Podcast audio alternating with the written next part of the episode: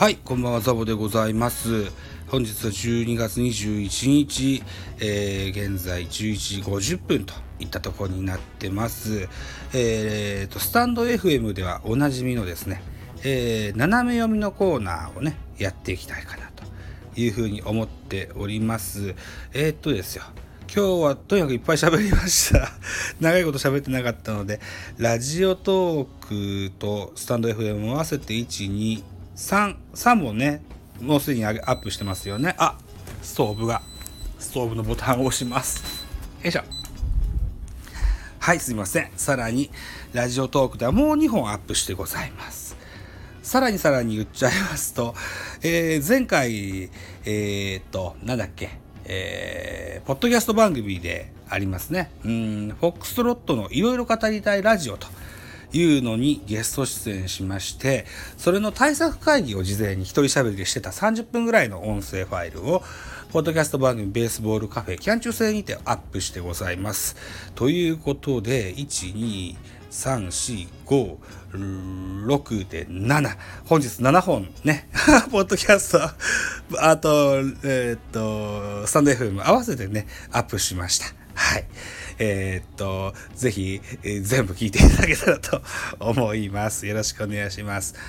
えーさらにニュースでございます。えーっと、ベースボールカフェキャン中制ポッドキャスト番組は、ゲストを招いてね、野球の話をする番組でございますが、ゲスト会は年内の配信はあの終了してございますけれども、来年の1月ね、えーすでに3本の、うん番組の収録の予定があります。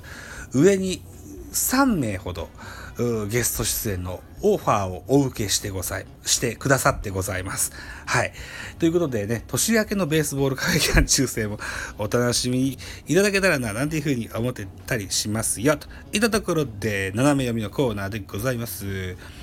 えーソースはトースポでございます。巨人、サンチェスら外国人6人、6選手と契約締結来期は、助っ人8人体制かといった記事でございます。巨人は21日この日までに外国人6名と来期の契約を結んだと発表しました。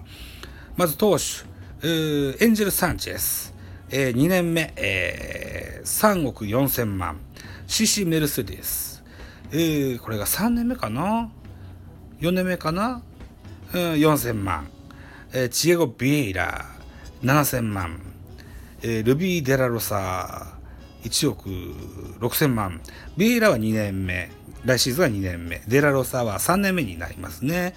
で、えーシーズン途中で加入したゼラス・ウィーラー5000万、うんから、えーシーズン途中に支配下登録を勝ち取ったウレーニャ1000万という形になってます。だから野手2の投手4と、全部で6となってますね。で、えー球団は新たな助っ人野手2人の獲得を目指して水面下で交渉を続けておりますよと。えー大塚球団副代表編成部長はファーストとレフトが補強ポイントと明かしたと。これは原監督もおっしゃっておられましたね。順調に交渉がまとまれば来季の助っ人は総勢8名。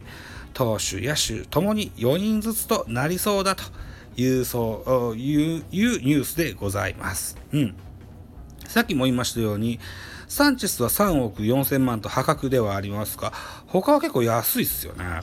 えーメルセデスが4000でしょ？ビエイラが7000でしょ？デラロサ1億6000。デラロサのキャリアにしてみて1億6000はちょっと安い方だと思いますよ。ウィーラー5000でしょ？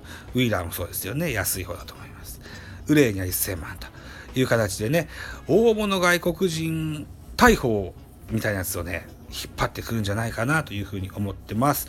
今シーズンじゃなくて2021年シーズンは FA ですでに梶谷選手の加入が決まってございます。原監督曰く理想としては1番梶谷、2番坂本、3番まで4番岡本という上位打線は決まってるんですって、この5番にファーストかレフトが守れる大砲系の外国人が欲しいよねという話になってます。左右ジグザグ打線が好きな原監督ですので、左打ちの外国人、2億3億ぐらいする選手を引っ張ってくるんじゃないかななんていうふうに見込んでおりますがさてどうなることでしょうか。